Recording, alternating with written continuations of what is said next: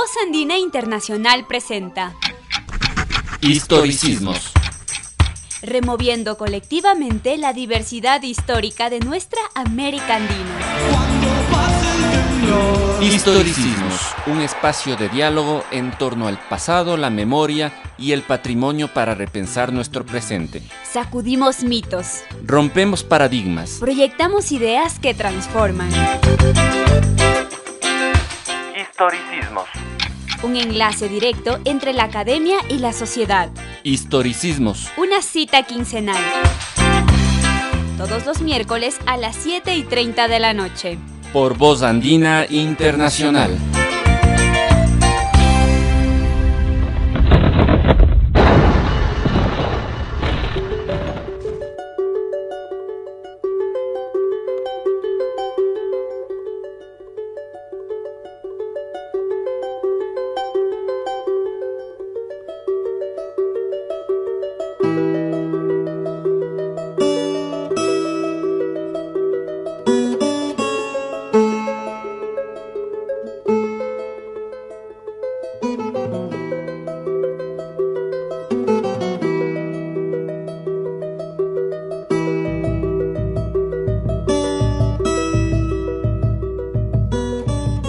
Noches a todas y todos. Bienvenidos a un nuevo programa de Historicismos, programa radial de los estudiantes de la Maestría en Historia de la Universidad Andina Simón Bolívar. En esta ocasión nos acompaña Edwin, David y el profesor Mauricio Archila. David, muy buenas noches, ¿cómo estás? Hola, bien, muchas gracias eh, al profesor por acompañarnos hoy. Eh, muy contento de poder estar realizando un nuevo programa. Hola Edwin, ¿cómo estás? Hola David, hola Ruth, hola profesor Mauricio, ¿cómo están todos? Nada, yo estoy súper emocionado de eh, traer un nuevo programa, esto con una temática que puede ser algo innovadero, pero que es bastante clásica en la historiografía, ¿no? Así es, Edwin y compañeros, y pues bueno, esperemos que este programa sea eh, de bastante interés para nuestros oyentes. Bien, pues hoy tendremos un programa bastante especial. Empezaremos una nueva sección, la cual se titula Hablando de libros.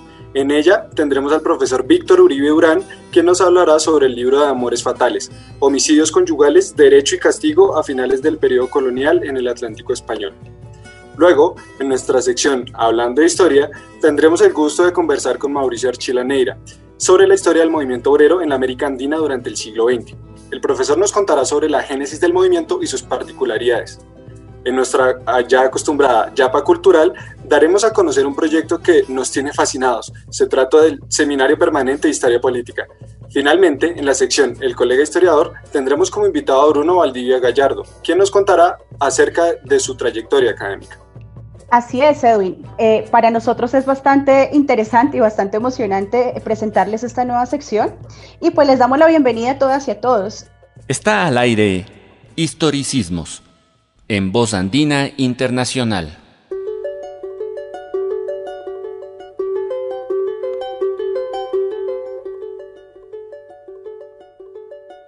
El día de hoy tenemos de invitado al profesor Víctor Uribe Urán, quien nos hablará de su más reciente libro titulado Amores Fatales, Homicidios Conyugales, Derecho y Castigo a finales del periodo colonial en el Atlántico Español, el cual fue publicado en el año 2020 por la editorial de la Universidad Externado de Colombia. El profesor Víctor Uribe Urán actualmente es profesor de la Universidad Internacional de Florida. Adelantó sus estudios doctorales en historia y su maestría en ciencias políticas en la Universidad de Pittsburgh. Profesor, ¿de qué trata su libro? Amores Fatales es un libro que trata acerca de la historia de más de 200 casos de homicidios cometidos por un esposo o esposa contra su pareja. Fueron homicidios cometidos a finales del siglo XVIII y comienzos del XIX en Colombia, México y España. El libro narra no solo anécdotas y detalles de varios de los casos, sino que se ocupa de las circunstancias de tiempo, modo y lugar en la totalidad de los casos. Se ocupa también de la historia del derecho y el castigo, especialmente la historia del derecho penal y de castigos que se aplicaron en la época tales como el encubamiento y el garrote, unos castigos muy curiosos sobre los que pero, espero que aprendan a través del libro.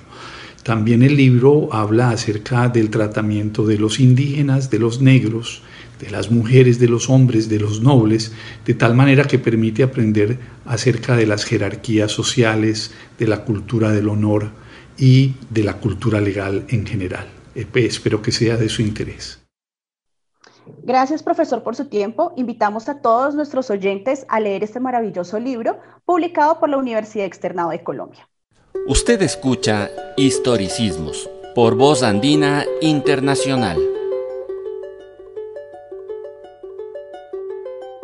Tenemos el gusto de estar hoy acompañados por el reconocido historiador Mauricio Archila Neira, quien nos hablará sobre el movimiento obrero en la América Andina Mauricio Archila es docente del área de Historia de la Universidad Nacional de Colombia, sede Bogotá.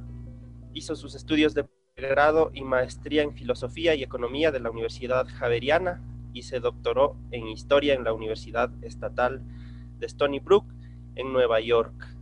Ha estudiado los movimientos sociales en América Latina, especialmente los surgidos en el contexto colombiano del siglo XX. Entonces le damos la bienvenida al profesor Archila agradeciéndole eh, por aceptar también nuestra invitación eh, al programa. Profesor Archila, ¿cómo está? Buenas noches. Eh, ¿Cómo le ha tratado estos tiempos de pandemia? Buenas noches, David, Edwin, Natalia, Karina, bueno, y todo el equipo del programa que me alegra mucho, o sea, un programa de estudiantes de la maestría de historia de la querida Universidad Andina Simón Bolívar, en la cual he estado un par de veces presencialmente acompañando el doctorado y la maestría. Bien, por acá cuidándonos eh, en Bogotá, pero bien. Muchas gracias, profesor, por aceptar nuestra invitación. Quisiéramos empezar este programa acercándonos al problema mismo del periodo y de los movimientos sociales. Eh, ¿Se puede hablar de un movimiento obrero en el siglo XIX? Porque generalmente tendemos a asociarlo con el siglo XX. ¿Cuál es su génesis y desde cuándo podemos hablar de movimiento obrero en el espacio andino? Bien, gracias Edwin. Eh, bueno, primero hay que precisar un poco lo del espacio andino.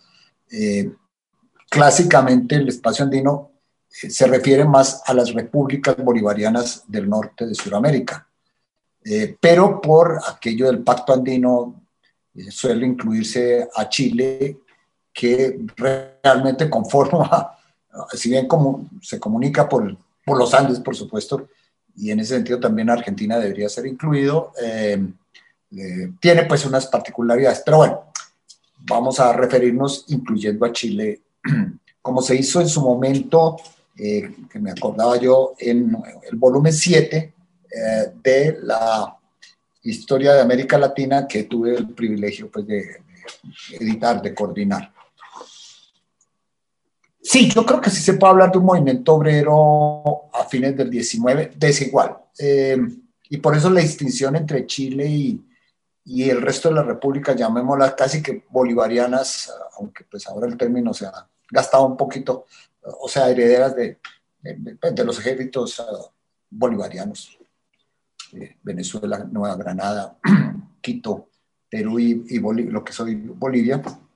Eh, y si incluimos a Chile con más razón. Se puede hablar de un, de un movimiento pues muy incipiente, muy desigual.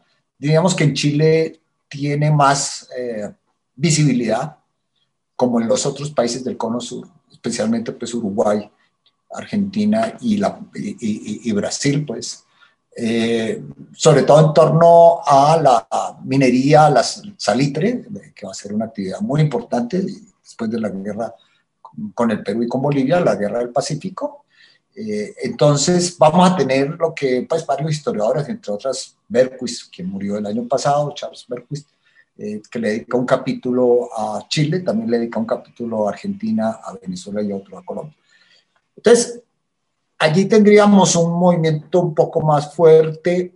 Yo creo que luego viene Perú, curiosamente también por la actividad portuaria, mm, en torno a Lima, Callao, Vamos a tener un, no muy fuerte todavía, pero en Bolivia mm, también un movimiento minero. Y dijéramos que eh, Colombia, Ecuador y Venezuela poco más rezagados. Eh, incluso en ese sentido, Colombia, pues despunta un poquito con grupos artesanales, con eh, los primeros enclaves extractivos, especialmente bananero, que inicia a finales, puro finales del siglo XIX, la United Fruit Company. Y luego va a venir el petróleo, que va a llegar un poco antes a Colombia y luego ah, fuertemente a Venezuela. Entonces, para responder como eh, en, en, breves palabras, sí podríamos hablar de un movimiento obrero a finales del 19, comienzos del 20. Es un movimiento obrero, como les digo, desigual. Mm, cuando existe, existe muy relacionado o bien con enclaves extractivos, especialmente eh, mineros, eh, bien por multinacionales o bien por capital eh, nacional, en el caso, por ejemplo, un poco de algunas salitreras en Chile, etcétera, el guano en, en, Perú, muy ligado a la población rural, con cierta fuerza en sector transporte y en sector eh, extractivo eh, minero y agrícola. Eh, todavía es un movimiento, digamos, muy ligado al mundo artesanal y en ese sentido no digo que sea conservador, pero va a mantener pues como unas tradiciones muy ligadas como al pensamiento cristiano, a, a las mutualidades, a las sociedades de mutua ayuda, todavía es un, movimiento muy, incipiente, claro, nuevamente con diferencias. En Chile ya comienza a insinuarse una cierta presencia de, un, como una mirada más radical. De hecho, pues, la primera masacre, que esto va a marcar mucho el origen de las clases obreras, eh, pues en general en América Latina y en particular en esta región o área andina, eh, que va a haber una serie de masacres. La primera es la de Iquique, muy tempranamente, en 1902.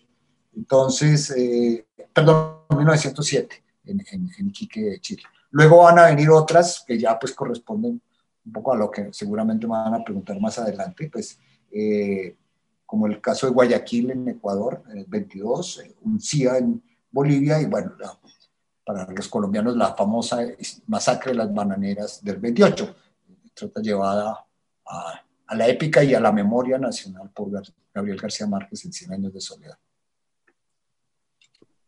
Bueno, muchas gracias, profesor. Con eso, pues, digamos que nos abre un panorama bastante amplio y pues podemos darnos cuenta que no hay una fecha específica desde la cual se puede hablar de, un movimiento obrero, ¿no? Entonces, me gustaría preguntarle cómo se fueron situando eh, como movimiento obrero en las primeras décadas del siglo XX, cuáles eran las exigencias, digamos, de estos grupos. ¿Qué nos podría contar de esto? Bien. Eh, sí, no hay una fecha pues las fechas que hay son un poco estas masacres que son como baño de fuego, de sangre eh, de las nacientes clases obreras. Pero eso marca algunas características que, gracias a tu pregunta, Natalia, pues vamos a poder desarrollar. Eh, digamos, yo, yo, les decía que era un movimiento todavía muy ligado al mundo rural, al artesanado, todavía incluso hay mucho taller artesanal, que no es que sea una población gigantesca, no, en general nuestras eh, naciones en ese momento no tienen unas economías muy fuertes. No van a tener incluso eh, la clase artesanal de, por ejemplo, Ciudad México, de México, Lima un poquito. Bueno, las grandes capitales van a tener algo, pero no, no son un, grupo muy grande. Eh, está muy ubicado, nuevamente les digo, en transportes, en enclaves extractivos, minero, agrícola, ¿sí? básicamente allí. Todavía, por ejemplo, lo que va a ser todo ese sector estatal que hoy es tan importante y todo eso, ¿no? Además, en esa época eh, se diferenciaba muy claramente entre trabajador, raso o industrial o el obrero y el empleado de cuello, bla, de, cuello, sí, de, camisa y corbata y esto. Eh, esas distinciones todavía hasta los 40 y 50 se van a mantener. Eh, entonces, digamos, el mundo sindical va a estar muy referido a ese mundo obrero. Bien, creo que una característica que eh, va a ser importante, o dos características, es que este incipiente movimiento obrero que comienza a hacerse más visible ya en los primeros decenios del siglo XX, eh, va a comenzar a exigir lo que en algún libro yo llamaba un trato justo, eh, diríamos que unas condiciones de existencia dignas. Bueno, seguimos peleando todavía hoy en día por eso, pero eh, digamos, en ese momento era muy importante. Y podríamos decir que corresponde a una de las fases iniciales del capitalismo, algo similar a lo que Engels describía, pues, siglo anterior, un siglo antes para Inglaterra, y bueno, los historiadores como Thompson, como Hobsbawm, van a reconstruir pues, a finales del 18 y comienzos del 19 en Inglaterra, en Francia.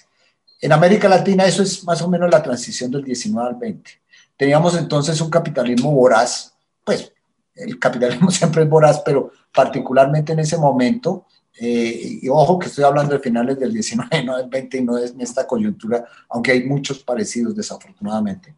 Entonces era largas jornadas de trabajo, el uso de población, digamos, infantil, femenina, en unas condiciones eh, sin ningún tipo de prestación, largas jornadas de trabajo, ya decía, a veces descenso brutal del salario, cesación de, trabajo sin ninguna razón, usted hoy no viene, ya no me trabaje más, eh, uso incluso a veces de castigos físicos, todavía herencia de toda esa tradición, llamémosla esclavista, eh, servil, eh, que venía de la colonia, mm, con una dosis de paternalismo muy grande también, porque pues era un poco como, como la, la, zanahoria y el, y el, y el y el castigo, pues, ¿sí? Porque, eh, pues sí, había todo este lado, incluso de unas condiciones de trabajo mm, muy, muy poco sanas, muy, con condiciones de higiene mínimas y de aireación de las fábricas y toda esta cosa. En alguna fábrica en Colombia les tocaba ir descalzas, que porque el dueño decía que no quería que se le gastaran las baldosas o que no quería que se durmieran las trabajadoras. Ese tipo de capitalismo voraz, pero al mismo tiempo había un gran paternalismo. Bueno, entonces, eh, digamos, el mundo laboral en ese momento se va a mover muy eh, eh, en búsqueda este, de un trato justo, de una estabilidad en el trabajo, de unos salarios por lo menos más estables, condiciones de trabajo. por todas partes, digamos, los pliegos eran cuestiones muy mínimas, no, no, no era la revolución socialista, pues los líderes lo podían estar pensando, pero la gente que participaba en esas huelgas no, no, no, no lo hacía así. Eh, y bueno, diría que eh, eso y la existencia de unos regímenes todavía de carácter, llamémoslo oligárquicos, pensando en que en América Latina en general y en el área andina digamos, desde la independencia, gran parte del siglo XIX, lo que tuvimos fue esos regímenes oligárquicos, eh, en muchas partes caudillistas, especialmente en Venezuela, pero también un poco en, en Ecuador, pues va a haber esa tradición, en Colombia, eh, tal vez menos en Chile, que se va a hacer una tradición más republicana, pero pues va a haber mucho de eso. Entonces se va a producir un choque entre este incipiente movimiento obrero, que va a comenzar a radicalizarse y un Estado, llamémoslo oligárquico, que se cierra a incluso considerar estas mínimas, reivindicaciones obreras. Y esto va a producir entonces, choques a veces violentos, eh, en algunos casos con una especie de medio levantamiento, huelgas un poco más radicales, no propiamente unas insurrecciones, no, las encuentro en ese momento muy fuertemente, pero sí tal vez el uso de algún machete, alguna escopeta de fisto, pues a veces sobre todo en esos enclaves aislados eh, o en los ferrocarriles o en los puertos, pues había tal vez algún comportamiento más radical y no faltaban las ideas anarquistas y a veces también eh, anarcosindicalistas y radicales socialistas que consideraban que tal vez esos mecanismos eran los únicos que el régimen, el régimen permitía. Mm, y eso va a producir entonces estos primeros baños de sangre que les he contado. Eh, diríamos que, que, esa parte como de inicios del siglo XX. Ahora, allí comienza a formarse un, movimiento con desigual fuerza. Eh, nuevamente decimos, y rápidamente con esto termino, Chile, eh, vamos a tener un movimiento muy, más radical, incluso con la adopción de unas ciertas ideologías anarquistas y ya socialistas, famoso caso de recabar, y ahí vamos a encontrar el origen, digamos, de un gran movimiento eh, histórico en América Latina, eh, no solamente en el área andina, eh, que, va a ser el movimiento obrero chileno muy fuerte, todavía hasta, a pesar de que con Pinochet se debilitó un poco. de alguna manera cerca está el Perú y allí vamos a tener la presencia de intelectuales, eh, como una alianza muy fuerte entre el mundo estudiantil y el mundo eh, obrero, con Allá de la Torre y, y, y con Mariátegui, especialmente este segundo, más poco conocido, desafortunadamente murió muy joven, pero con una elaboración teórica pues prodigiosa que desafortunadamente no se conoció mucho y todavía no se conoce. En cambio, eh, Colombia, Ecuador y Venezuela, pues en ese sentido un poquito más rezagados, vamos a tener ya organizaciones obreras, medio artesanales, todo, pero no cuaja todavía un movimiento obrero fuerte. Eh, en el caso venezolano, porque todavía dijéramos país ganadero, agrícola, no se ha descubierto el, hecho, el petróleo ya se está descubriendo, pero no va a ser todavía, va a ser de los 30 y 40. Eh, más temprano comienza en Colombia, aunque Colombia nunca va a tener una producción petrolera. Ecuador también va más, pero más tardíamente. Entonces, eh, corresponde, digamos, como a ese nivel de cierto desarrollo económico y el cierre político que comienza a transformarse en los 30, que es, me imagino, la siguiente pregunta. Sí, antes eh, quisiéramos hablar de ello, pero antes de pasar a ese tema, nos gustaría profundizar un poquito más con lo que nos ha contado. Eh, Súper interesante la relación que nos ha permitido ver entre el desarrollo del movimiento, de los movimientos obreros en relación con el capitalismo. Un poco también ya nos mencionó la relación con eh, los fenómenos que se manifiestan en los sistemas políticos, ¿no? Nos gustaría hacerle una pregunta en relación justamente con esto. Nos habla un poco de los caudillismos. Eh, quisiéramos em, que nos pueda eh, dar algunos elementos respecto a la relación del movimiento o de los movimientos obreros con las dinámicas eh, populistas que se desarrollaron en algunos países andinos también, ¿no? Eso, profesor, por favor. Correcto. Sí, precisamente era el, punto que quería como tocar. Digamos, sin que se pueda hacer una periodización así muy uh, precisa, siguiendo uh, gran parte de lo que trabajó Berquist en su libro Los trabajadores en, en, América Latina, en la historia de América Latina, y lo que han trabajado los esposos Collier en un texto que no se ha traducido desafortunadamente al español. No es un texto histórico, es más un texto politológico, se llama Shaping de Política la Arena, como configurando la, la arena política, y ellos hablan de unos procesos en general en América Latina, pero que podemos mirarlos en el área andina, de lo que ellos llaman la incorporación. O sea, un primer momento sería como esta aparición, si se quiere, un poco conflictiva de las clases obreras que entran en choque con estas oligarquías, con estos eh, regímenes todavía muy tradicionales, algunos de ellos eh, de tradición, vale la redundancia, caudillista, el caso de Venezuela, por ejemplo, con José Vicente, eh, el presidente Gómez. Eh, digamos, en Colombia no hay tanta tradición caudillista, pero pues teníamos el régimen conservador. En Perú estaba el gobierno pues de, de Leguía, eh, también de carácter conservador. Y así pues, digamos, para el caso de eh, Ecuador y Venezuela podríamos señalar algo similar y algo similar para el caso, eh, bueno, en Chile sí hay pues como una tradición un poquito más eh, liberal, republicana, más temprana. El punto es ir construyendo una incipiente legislación laboral.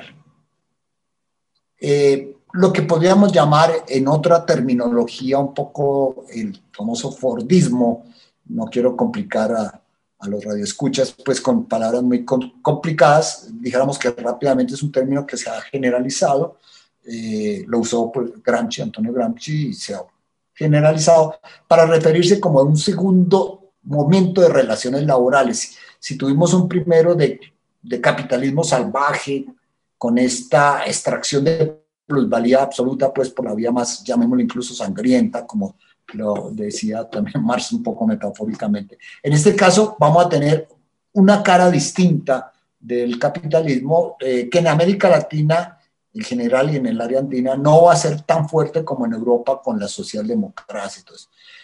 Y eso corresponde a un periodo que cambia un poco el régimen político. Diríamos que en los años 30, más o menos, finales de los 20, comienzos de las 30, coincidiendo con la Gran Depresión, en América Latina va a haber una transformación no mecánica, pero casi, eh, eh, ahí sí que bastante sincrónica, de estos regímenes oligárquicos a lo que llamamos regímenes nacional populares. Dentro de esos regímenes nacional populares, una modalidad particular de lo que llamamos populismo eh, que son la expresión, si se quiere, más radical del, eh, del, régimen nacional popular.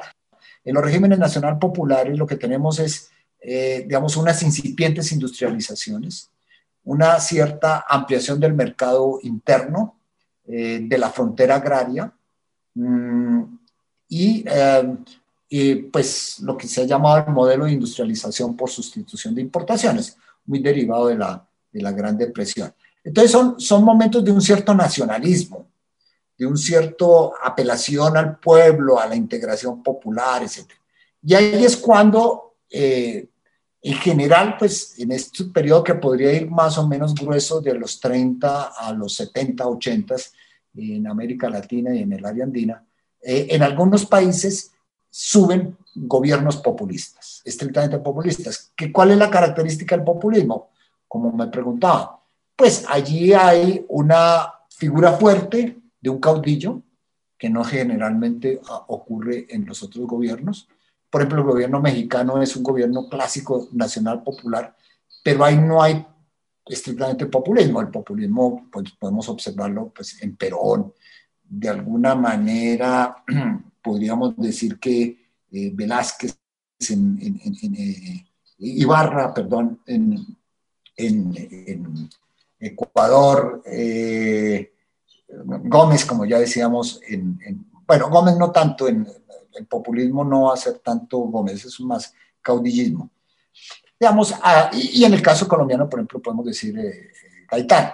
Es decir, hay, hay una serie de... Uh, Aya de la Torre, pues que nunca estuvo en el poder, el APRA pues, va a ser un partido muy fuerte populista. Sánchez, Torre, eh, Sánchez, Sánchez Cerro, perdón, eh, va a ser eh, también un populista.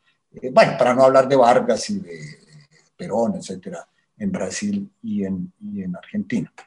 entonces, pues para responder la pregunta, en esos gobiernos se da como lo que llaman los Collier la incorporación, es decir, como los primeros pasos de una legislación laboral de la que decíamos que era un poco el, el Fordismo, el, Fordismo a la América Latina o a la andina, ¿sí?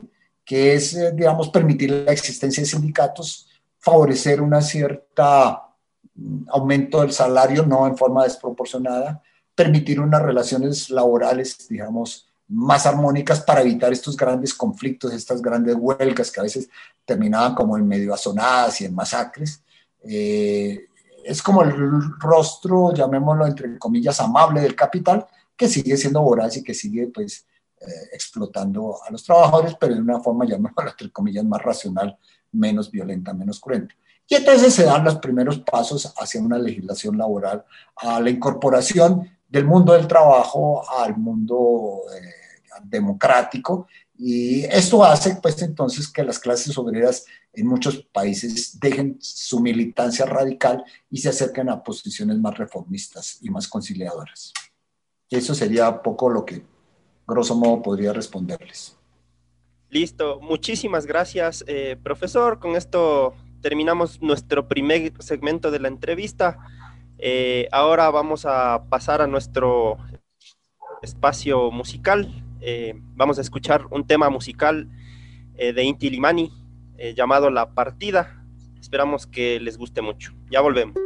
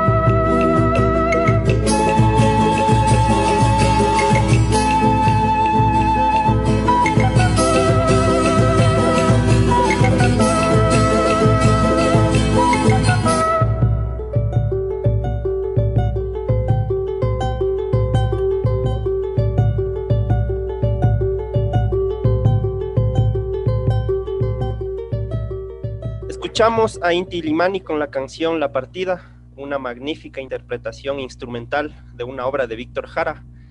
Esta canción hace parte de la memoria obrera del pueblo chileno, no solo porque su autor dio voz y pertenencia a los sectores de los trabajadores, sino porque el mismo grupo surgió en el calor del movimiento popular en el país austral. En el segmento pasado, el profesor Archila nos habló de sus primeros años del movimiento obrero andino. Eh, recorrimos parte de su aparición dentro de la esfera social, los choques y alguno, alguna parte de su relación con los regímenes eh, nacional populares que se dan específicamente en los 30 y 40. Ahora, profesor, queremos conocer eh, qué ocurrió después de 1945, especialmente con dos hechos que, que, van a cambiar un poco la fisionomía de los movimientos en, en América Latina. Eh, ¿Cómo impactó la dinámica de la Guerra Fría, las revoluciones china y cubana al movimiento obrero y de qué manera llegaron y se incorporaron tales ideologías? Sí, gracias por la pregunta. Eh, sí, la, el mediados del siglo XX va a estar muy marcado por esos dos fenómenos, entre otros, pues, podríamos agregar un tercero, que es todo este capitalismo de consumo que va a surgir después de la Segunda Guerra Mundial, que va a estar muy impulsado por los planes de recuperación, el plan Marshall en Europa, eh, en América Latina no tan fuerte, no con tantos recursos, pero más, más tarde va a ser la famosa Alianza para el Progreso, antes un poco lo que se llamó la Revolución Verde, que de verde no tenía sino el nombre, pues era más un intento de incrementar la productividad agrícola, pues incluso con grandes costos ambientales. E, ese tema del ambientalismo no estaba todavía pues muy, muy visible. Eh, entonces tendríamos esos tres fenómenos, pues, interactuando, además de otros más, pues. Eh, y, digamos, ahí podríamos incorporar un cuarto que tiene que ver con, con lo que me estás eh, preguntando, y es que terminada la Segunda Guerra Mundial, por lo menos en América Latina, vamos a tener como lo que una, una especie de giro a la izquierda.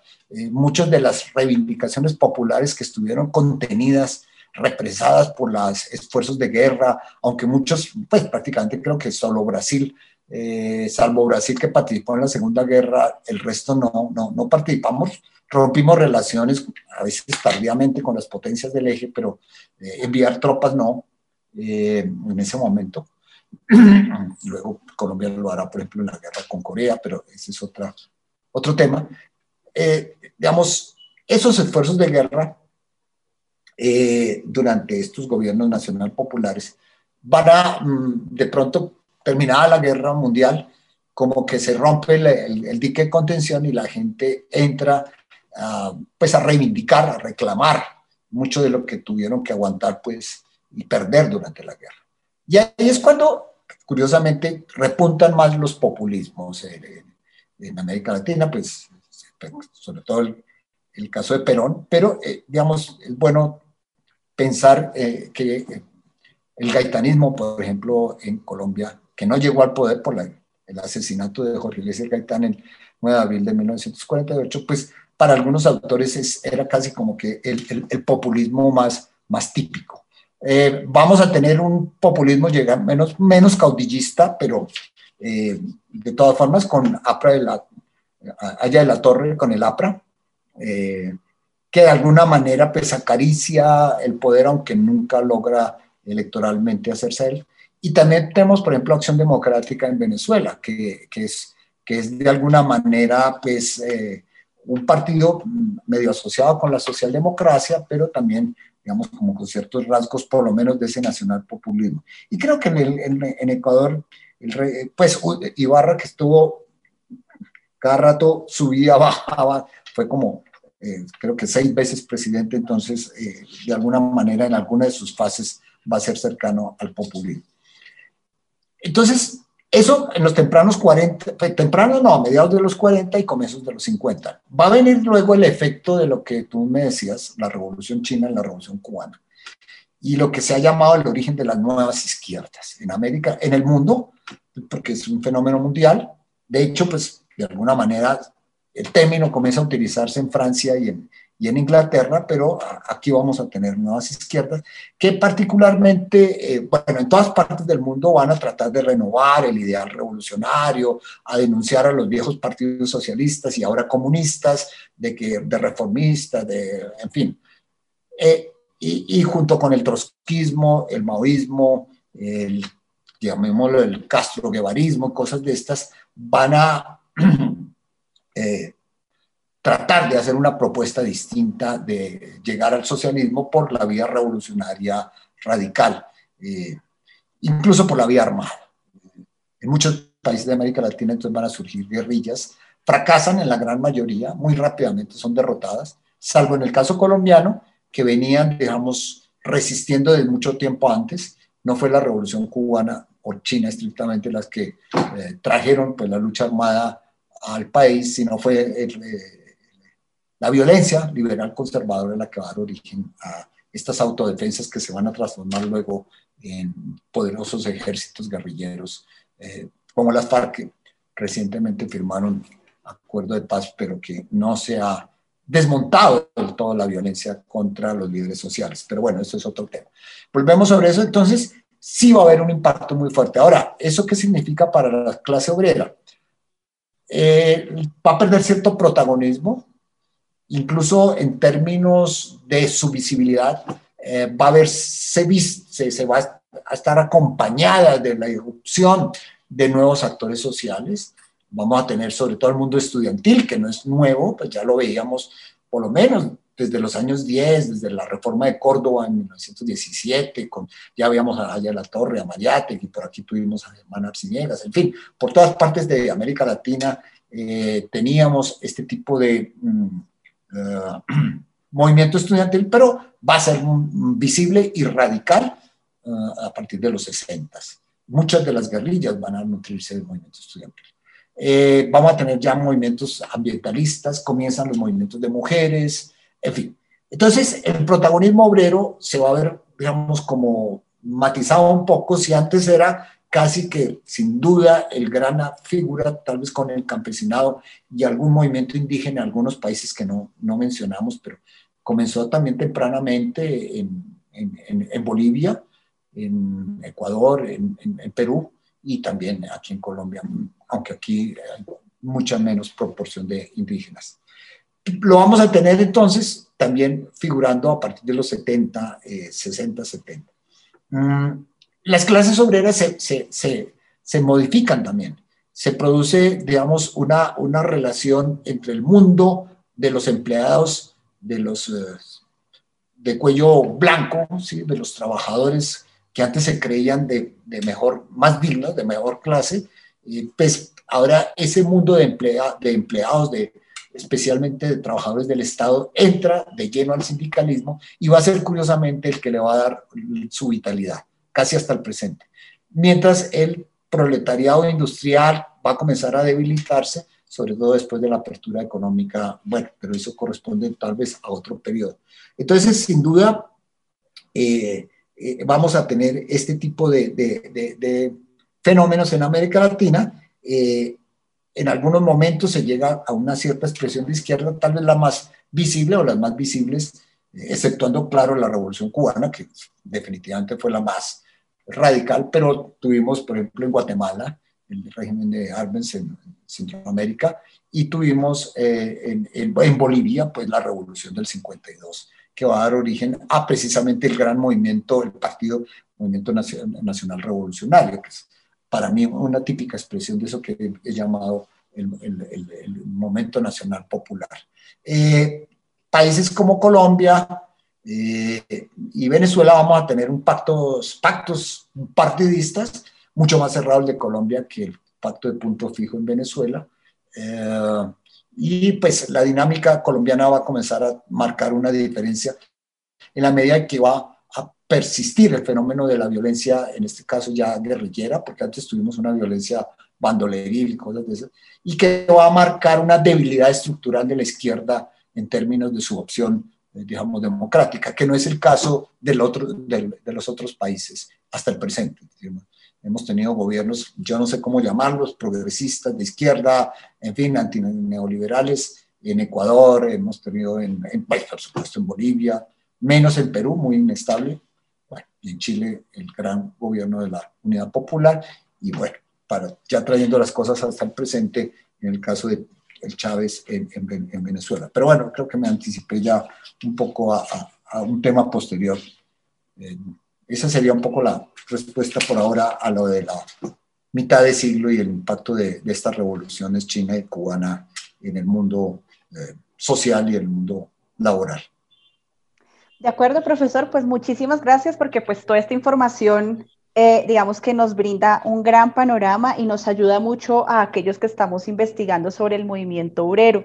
Eh, y precisamente eh, hablando de la unidad popular, me gustaría que de pronto nos contara un poquito qué fue lo que pasó con esa conciencia de clase del movimiento obrero en la dictadura de Pinochet. ¿Sucumbieron los movimientos obreros andinos a esta reducción de la democracia? Bueno, digamos que el caso de Chile es un caso muy particular. Eh, pues realmente, eh, en su momento, fue el único intento serio, digo yo serio, consistente, de tratar de hacer el socialismo por la vía democrática. Eh, pues fracasó, como sabemos, fracasó por el golpe militar con ayuda de los Estados Unidos, la extrema derecha chilena, eh, no, pues después va a haber, por ejemplo, gobiernos socialistas, supuestamente en Francia, en España, todo, pero nunca, nunca se llegó, digamos, como a, a lo que eh, fue el dinamismo de la Unión, de la Unión eh, Popular, Unidad Popular en Chile responde pues a una dinámica que, como ustedes dicen, un movimiento obrero muy fuerte, si se quiere un poco, llamémoslo, consciente. Es un movimiento que ya lo veíamos desde los tempranos comienzos del siglo XX, muy ideologizado, muy radical, muy fuerte y con expresiones políticas especialmente fuertes. El Partido Comunista chileno pues era un partido, no diríamos de masas, pero tenía cierto su peso político y el Partido Socialista, curiosamente, era más a la izquierda que el Partido Comunista, al contrario de lo que solía ocurrir eh, en otros países con la socialdemocracia y el, movimiento comunista. Pues ese, ese intento fracasó. Eh, en parte, yo no soy experto, pues, y le advertí a, Edwin eh, cuando me, me invitó, pues que mi manejo es un poco más histórico y ya el tiempo más reciente me, no, lo, no lo he trabajado tan sistemáticamente, pero bueno, eh, diríamos que, que, tuvo que ver con, obviamente, sobre todo el gran factor externo, el, sí, el imperialismo yanqui, es que hay que llamarlo así, pues no, no es panfleto, sino es, la realidad.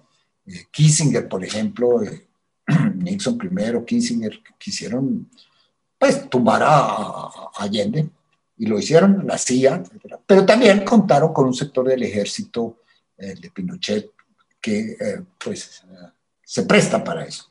Con parte de las élites, algún sector del clero, aunque un, otro sector muy progresista que incluso fue el que pudo salvar muchas de las vidas y defender los derechos humanos. bueno, eh, pero también hay que decir que la izquierda se dividió y hubo una izquierda, llamémosla radical, un poco el MIR y algunas expresiones de, se llamaban el MAPU, eh, movimiento tal vez eh, de acción popular, que se desprendió de la democracia cristiana, sectores cristianos radicales, sacerdotes por el socialismo, etcétera, un poco bajo la imagen de Camilo Torres aquí en Colombia, etcétera. Entonces, también de alguna manera la izquierda quiso forzar, presionar, llevar más lejos lo que Allende estaba proponiendo. Entonces, eso, bueno, generó toda una serie de tensiones y problemas dentro de la unidad popular, eh, pero claro, obviamente aquí yo no voy a soslayar y a decir que, que, la culpa de la caída de Allende fue eso, no, realmente fue el golpe militar. Y se sube una dictadura sanguinaria, hay que llamarla así, a pesar de que Pinochet pues se salvó, digamos, de, de que le hicieran justicia, pues salvó el susto que le pegó Aaron en, en, en, Londres con la detención, eh, ya en Chile no, no se le juzgó. Es una dictadura sanguinaria, mm, que, ah, como ustedes ya lo han señalado, pues eh, implementa también, es el primer país realmente donde el neoliberalismo eh, tiene acceso al Estado, al poder. Los Chicago Boys, eh, Milton Friedman y todos estos llegan, pues llegan, ¿no? Sus lecciones llegan a, Chile, se implementan, se privatiza todo menos el, el, el, cobre, pues curiosamente es lo único que los, los, militares no nacionalizaron, perdón, no privatizaron. De resto, pues se privatiza todo, etc. Eh, y bueno, como dicen ustedes, una destrucción a sangre y fuego de la democracia.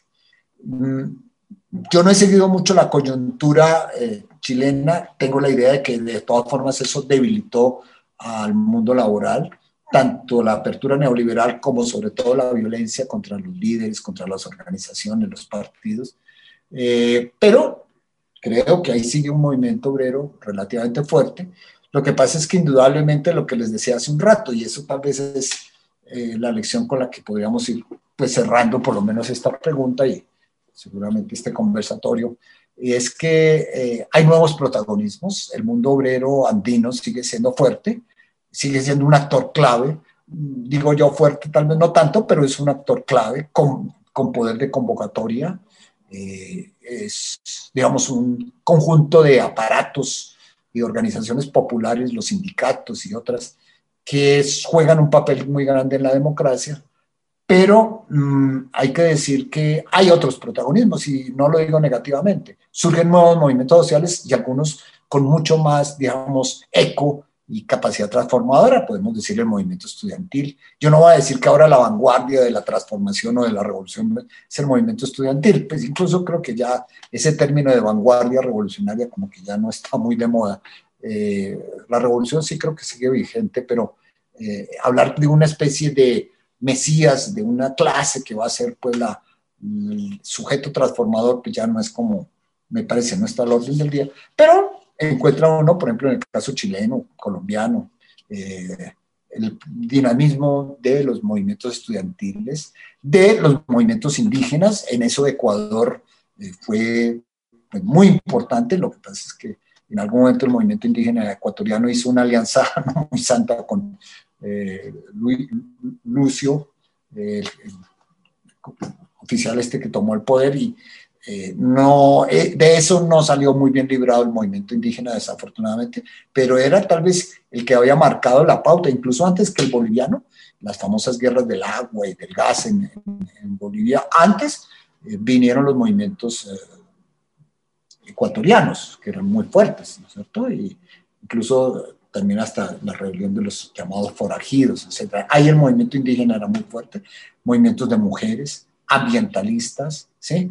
Entonces, eso es lo que hoy tenemos, un panorama en donde el movimiento obrero sigue existiendo, pero es uno tal vez con más visibilidad, con más capacidad organizativa, con más protagonismo, porque los líderes sindicales son curtidos y vienen de unas tradiciones fuertes de lucha y de negociación, eh, pero mm, hoy tienen que compartir el escenario, incluso, por ejemplo, con jóvenes y hombres y mujeres eh, LGBTI, por ejemplo, que eso hace unos 30, 40 años era impensable, el mundo sindical era impenetrable a la cuestión de la homosexualidad. Hoy en día, pues incluso hay líderes sindicales que se reconocen. Y eso es lo último que también quisiera señalar, es que el, mismo mundo sindical se va transformando y, y aparecen nuevas identidades. Ya decía un poco la presencia de los trabajadores estatales, de los empleados de cuello blanco, pero vamos a encontrar gente mucho más capacitada, formada en las universidades, eh, con mucha calificación, eh, con nuevas identidades. El mundo femenino, el mundo del trabajo eh, también le abre la puerta a la mujer trabajadora. Aparece el, el elemento de etnia muy fuerte, de orientación sexual, entonces, el mismo movimiento sindical como el mismo movimiento obrero sufren transformaciones en sus identidades. Ya no son el clásico obrero macho, eh, en fin, que teníamos un poco en los 30 y 40, pues esa figura protagónica. Hoy podemos tener incluso un obrero o un trabajador con aretes, incluso hasta gay, seguramente que eh, puede ser, o una mujer, ojalá eh, que sean dirigentes sindicales. No son la mayoría, sigue siendo un mundo todavía muy patriarcal y muy masculino, pero si se quiere machista, pero hay transformaciones dentro incluso de esos grandes movimientos que llamamos de clase tradicionales. Ese pues panorama muy grosso modo. Bueno, profe, aún quedan muchas, muchísimas preguntas por resolver. Entre ellas, eh, creo que eh, cómo surgen estos nuevos movimientos sociales y, de qué manera estas nuevas identidades van cambiando y heredan eh, algo del movimiento obrero. Creo que es importante. En historicismos hemos tratado ya se invitó aquí a, Felipe Caro el año pasado, pues que nos habló un poco sobre, sobre esas identidades, digamos que LGTBIQ en, la American Lina. Entonces, nada, profe, muchas gracias eh, por tan amena entrevista. Ojalá en un futuro cercano podamos volver a encontrarnos en este espacio de discusión historiográfica. Bueno, gracias a ustedes y que tengan buena noche. Lo mismo a los radioescuchas. Les presentamos La Yapa Cultural. Voces, letras y sonidos con historia.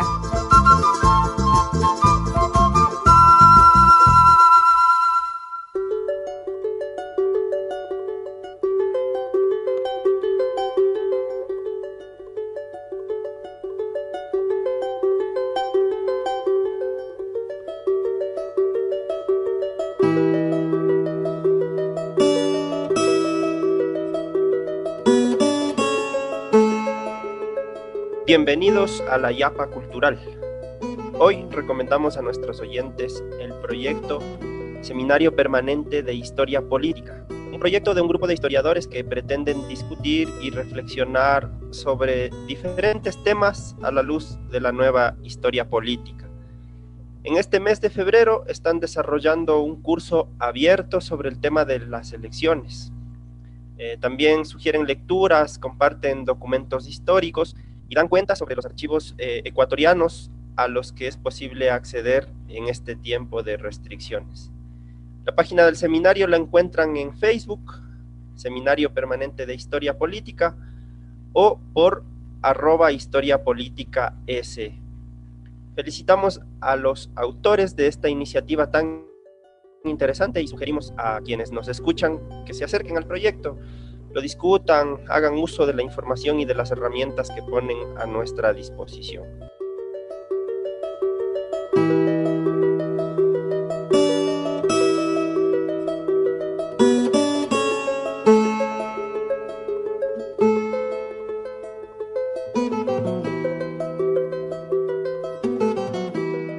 Y bueno, ya para ir finalizando, eh, en nuestro nuevo segmento, el Colegio Historiador, hoy tenemos la compañía de Bruno Valdivia Gallardo, quien nos compartirá su trayectoria académica. Bienvenido, Bruno. Cuéntanos.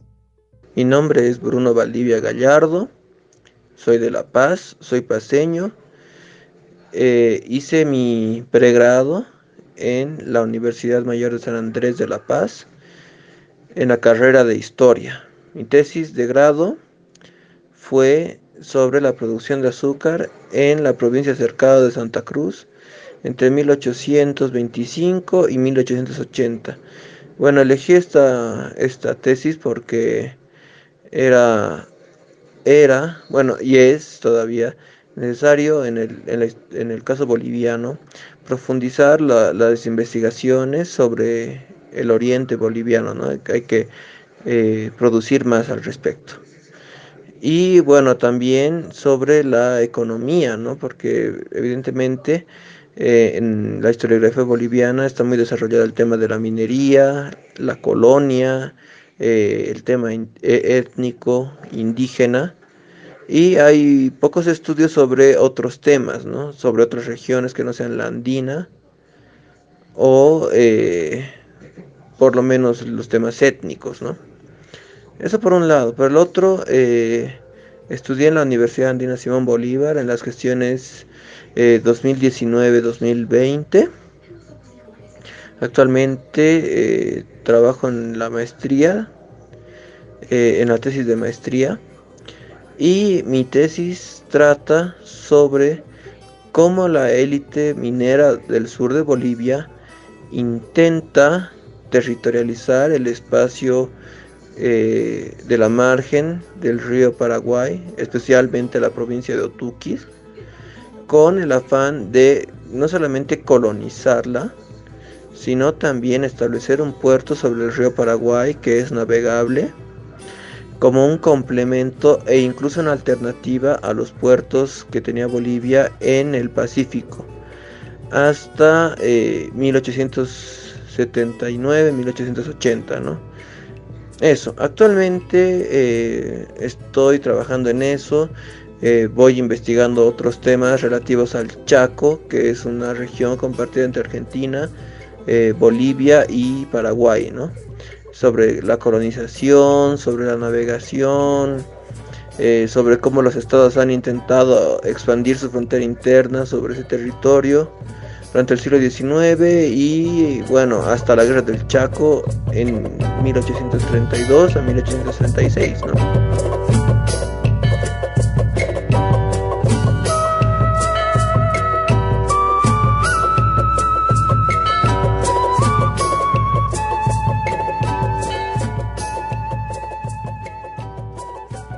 Hemos culminado Historicismos, el programa que habla de historia. Agradecemos a nuestro invitado del día de hoy. Le deseamos mucha suerte en su vida personal y académica. Si tienen algo final que decirnos o compartirnos, con gusto. Hasta un nuevo programa y pues esperamos que les haya gustado este programa. Nos vemos la próxima. Un saludo. Recuerden seguirnos en nuestras redes sociales en Facebook y Twitter y pueden encontrarnos como Historicismos y en Instagram como arroba historicismos raya al piso USB. Gracias, chao.